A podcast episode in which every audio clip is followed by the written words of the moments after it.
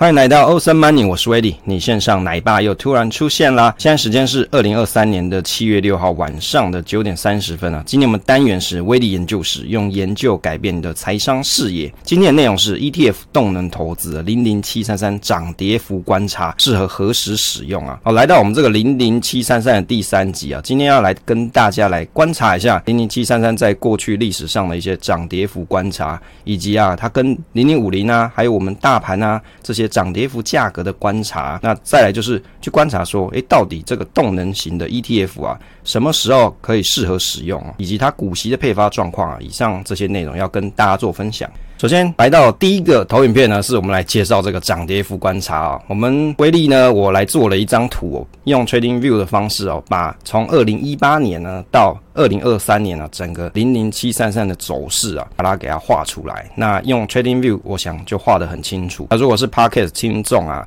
到时候你可以再来。看一下我们 YouTube 的影片、啊，那会在这图片上面会比较明确。那我也会用讲的方式讲的比较清楚一点。那其实从零零七三三它的走势啊，从二零一八年到我们二零二三年的这整个走势，会发现它的高峰点是来到二零二一年，那大概是二零二一年来到一个最高的顶峰。但是呢，到了现在二零二三呢，又好像又出现了一个顶峰出现。那当然，因为我们现在身处在二零二三年了，后面会是怎么样的情况，其实大家也不知道。但是至少看起来好像通膨的情况是有缓解的。那未来这个趋势会不会持续往上呢？就是要让大家留意观察了。那从二零一八年看起来，从这张图我们可以观察到，像二零一八年就有一个比较大的跌幅，是负三十一 percent。那二零一九年呢，它是是一个不错的年哦，涨了四十 percent 哦。可是你看，从二零二零年这一个二零二零年，我们大家都印象深刻嘛，因为是疫情期间，在疫情期间呢，跌了负三十五 percent，但是从扯从这个之后呢，又涨了九十 percent 起来啊，一直到了二一二零二一年的时候啊。二零二一年的时候，可以看得出来，它也涨了一个七十五 percent 的涨幅哦，但是又跌了二十 percent，接着又涨了四十六 percent 上来，接着呢又跌了负二十四点八 percent。那到了二零二二年的时候，从年初到跌的最深的地方，跌了负三十四 percent。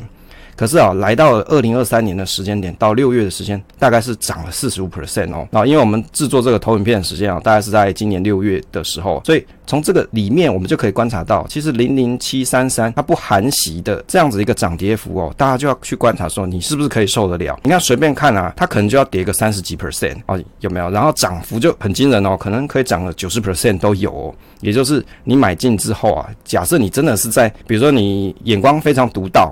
你真的是在一个低点买进，你是有机会可以接近翻倍的哦，是非常厉害的。那如果你持有的将近的，从二零二零年这个低点，三月低点，一直买到二零二一年的高点，你可能已经翻倍再翻倍了哦，非常厉害。所以零零七三三它的运用啊。我们首先从涨跌幅观察，你就可以观察出一个特点，它的波动性啊非常之大啊。所以如果你买进的朋友，千万不要说哦，我就全部 all in 进去，因为你很容易心态崩坏。比如说一下不小心就跌了三十五 percent 啊，真的会心情非常郁卒。那我们来观察一下零零五零的涨跌幅哦。这张图是在前几期的内容有跟大家分享过。其实从二零二零年看起来，零零五零它是大概跌了三十 percent，而后呢又涨了七十五哦。刚才有没有我们在零零七三三那一张图看起来是涨了九十 percent？哦，所以你看，以涨幅来说啊，用零零五零跟零零七三三，你去对比一下哦，看起来零零七三三它涨的幅度是比较高的哦。到了二零二一年的时候，零零五零跌了负十二 percent，而后又涨了十六 percent。到二零二二年到我们十月的时候，是跌了负三十六 percent。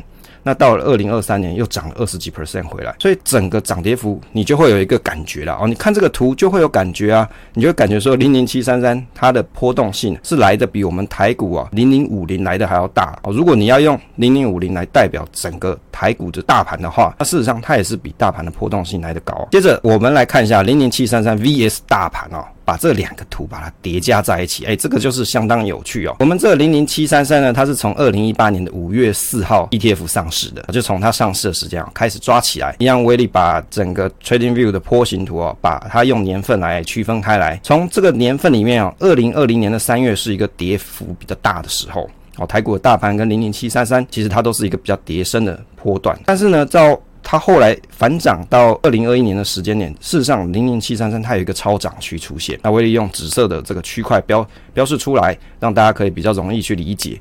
那到了二一零二一年的二月的时候啊，零零七三三有一个超涨区，这个 peak 就非常之大哦，比我们大盘的表现来得更好。但是随后呢，因为超涨区紧接而来的就是一个大跌的跌势啊，跌幅呢也比大盘的指数来跌跌得更重一点。到了二零二二年的十月，它是大盘我们也是跌了一个不错。一个蛮深的点位，可是零零七三三尔后从十月开始啊，二零二二年的十月开始，它就开始出现一个超涨区，这个超涨的幅度呢又远大于大盘，所以从这里面你就可以发现，假设你想要做一个超额报酬的朋友啊，超涨区就是你希最希望可以掌握的区域嘛。但是问题是我们要怎么去掌握这个超涨区？除了你平常要去观察零零七三三它的幅度变化，再来你要有一个总经的观念以及按对盘势的感觉。做主动投资跟做被动投资那是完全不一样哦。如果你在一个比较差的点位买进了，你假设你把零零七三三当做一个完全被动投资，但是你选进的点位不是很好的话，你是很有可能套牢套很久，而且还翻不了本的哦。这是有可能的事情。所以大家在投资这种波动性比较大的金融工具的时候，你必须要有这样子的体悟跟体认啊，要留意跟观察它的走势跟变化，不是说我无脑就把它一次 all in 进去，那你可能会落得非常的心惊胆跳啊。当然有朋友会讲说，我可能可以定期定额哦，定期定额投资策略那也可以啊，那你就是取得一个平均涨幅嘛。所以从它上市期间到现在，从趋势线来看起来，的确它还是在上涨的阶段，这个是没有错的。如果你要用定期定额策略，从这张图看起来似乎是可行的。接着来看一下这个价格观察，大盘与美金的走势啊，诶。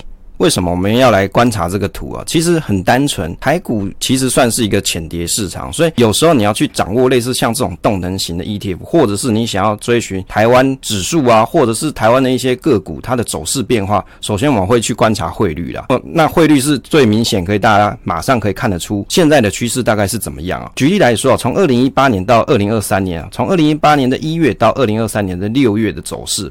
加权指数的点数啊，红色的线是加权指数的点数，蓝色的线是美元兑台币的价格啊，所以从这里面你就可以观察到，诶，美元走强的时候，大盘是走跌的一个情况哦。那换过来到二零二二年以二月到二零二三年六月的时间区间，这里看起来就是美元走贬啊，大盘走强的一个情况。所以如果你要做类似像这种动能的策略操作，不管你是要做个股还是要做 ETF，原则上你还是要先去看一下汇率的变化，现在整个总金的区域走势哦。那威利最近看了一个影片，觉得很有意思。有些人他在做回撤的时候啊，他会拿比如说去年二零二二年比较走跌的这个走势，他用他的策略去。去回测，诶，都是很有效。可是他拿来二零二三年用啊，就是文不对题啊，你的策略是完全用错，你拿错误的时间区间来去运用到目前完全情势相反的一个走势，那你就会觉得说，诶，你做的这个回测的策略，你设计的这个策略就非常难用。所以我们在做回测的时候，其实你是还是要观察一下现在的市场周期跟过去的哪一段时间是比较相近的，你再用这样子的一个情况去想象，或者是去做一些回测计算，你自己的投资策略是否有效。接着来看一下啊，涨跌幅观察，再加上领先指标啊，这张图啊跟大家分享，什么是领先指标啊？这是美国领先指标。如果没有听过以前威利所分享集数的朋友啊，可以用搜寻的方式去查一下美国领先指标。威利有做一集 Podcast 节目啊，是没有影像的啊，但是可以听一下内容是什么。那原则上啊，涨跌幅观察再加上领先指标，其实可以从这里面。观察出一些端倪哦，你看哦，其实过去的趋势看起来，美国领先指标趋势朝上，比较容易有续涨的公式哦。也就是说，在做这个投资观察的时候，假设零零七三三，你想要做一个波段，你想要去看，诶，超涨区大概在什么地方？威力帮你标出来啊。美国领先指标怎么看啊？往往出现一个接近负值啊，比如说你要从零点开始往负值走的时候，美国的 GDP 它就有可能是一个衰退的情况。在上一次的阶段，大概是在二零二零年，再过来是二零一八年，现在我们身处在二零二三年，还是在负值哦。可是问题是 GDP 还没有掉，当然这里的 GDP 不是讲台湾的啦，是讲美国的，所以大家都一直在猜说，到底什么时候这个经济要衰退啊？目前是还没有出现这个情势。那威利所标出这张图，就是要告诉大家，如果你想要去操作零零七三三，你也可以去观察一下领先指标。从这领先指标，你就可以去观察说它的转折在什么地点，那是不是有机会盘势就出现一个变化？那我觉得这是一个可以去观察的地方。当然，它不一定是最准的，但是在一片什么都没有情况底下，你掌握现有的资讯啊，去推敲一下它的变化，也许会是一个不错的方式。接着我们来观察这零零七三三的股息配发状况。其实我想啊，你会想买这档 ETF 的人啊，股息配发状况应该不是你的抗胜的重点，不是你在意的重点。股息配发的稳定度其实不是很好啊，从这里面就可以观察得出来。从二零一九年是配了零点九六，二零二零年配了零点三六，到二零二一年是二点零九。二零二二年是一点二二，二零二三年是零点一，当然二零二三年还没过完啦。那原则上，你从这个配发状况，你会觉得说，诶，怎么一下有零点三的，有时候还是二，好像它配发的稳定度不是很好。不过，我想会买这档人，你的重点不在股息啦。但是如果你还是想要领点股息的话，那这张表就可以给你当观察。接着来看啊，什么时候到底适合使用零零七三三啊？威力有做了一些整理啊。原则上，动能趋势哦，适合搭配市场景气周期使用。景气好转的时候，比较容易出现超涨情况哦。所以这是 key point 的嘛，它是要赚赚什么？不是只是赚上涨哦，是要赚超涨的情况。再再来就是搭配台币贬值的行情啊，比较容易出现超额报酬。如果你追求是超额报酬的话，多头行情啊，获利使用，诶，那这档 ETF 就蛮适合的。再来就是无法使用正二投资人，因为今年二零二三年啊，正二本来不红，都被我们正二哥炒红了嘛。如果你不能使用正二的投资人，也许是你没有去开新用户，或者是你也许不不够资格去开新用户，或没办法去买嘛。那你也可以去使用，比如说看看好中小型股的这种。波动动能的时候，你就可以用零零七三三了。那这就是一个折中方式嘛，未必它的涨幅比零零七三三来的差哦。当然，你从长时间的累积报酬回撤看起来，威力在第一集讲零零七三三的时候，就有跟大家贴过一张图嘛。你在上面看，当然零零七三三过去的累积报酬没有零零六三一 L 来得高，这是事实。但是在某个时间区段的时候，也许是零零七三三它的报酬是比零零七三一 L 还好的哦，这是有可能的。好，接着来讲一下结论哦。ETF 的动能投资哦，在国内的论文已经有很多研究去显示它的可行性。多头行情增加报酬时。好用哦，你如果你在多头行情的时候啊，去增加这个报酬，当然是好用啊。接着涨跌幅度大，你持有的人必须要做好资产配置啊。例如说，你用现金跟零零七三三去搭配，避免波动过大影响投资心态。投资是不是一门科学？你要说它是也没有错，你要说它不是也没有错。为什么？你用科学的方式，你可以去回测，你可以去读各种文献去。证实你自己的观点，你想看到的观点。但是呢，即使有再多的论点跟你讲这样做是对的，你心态上把持不住，你 hold 不住，这时候你就很容易会在错误的点位卖出你手上的股票，于是本来赚钱变成不赚钱。所以啊，波动过大会影响到投资心态，你就必须要做好资产配置啊。例如说，用最简单的资产配置就是现金跟股票部位嘛，没有再更复杂了哦。比如说你要做股债平衡，当然也 OK 啊。你要再去设计跟零零七三三负相关性比较高的股票个股当然也 OK 啊，你可以去算相关性，你可以用 Good Info 去查贝塔值，你也可以用自己用 Excel 去做相关性的测试，你也可以去计算这个结果，去找出跟它负相关性比较大的标的，这当然是 OK 的。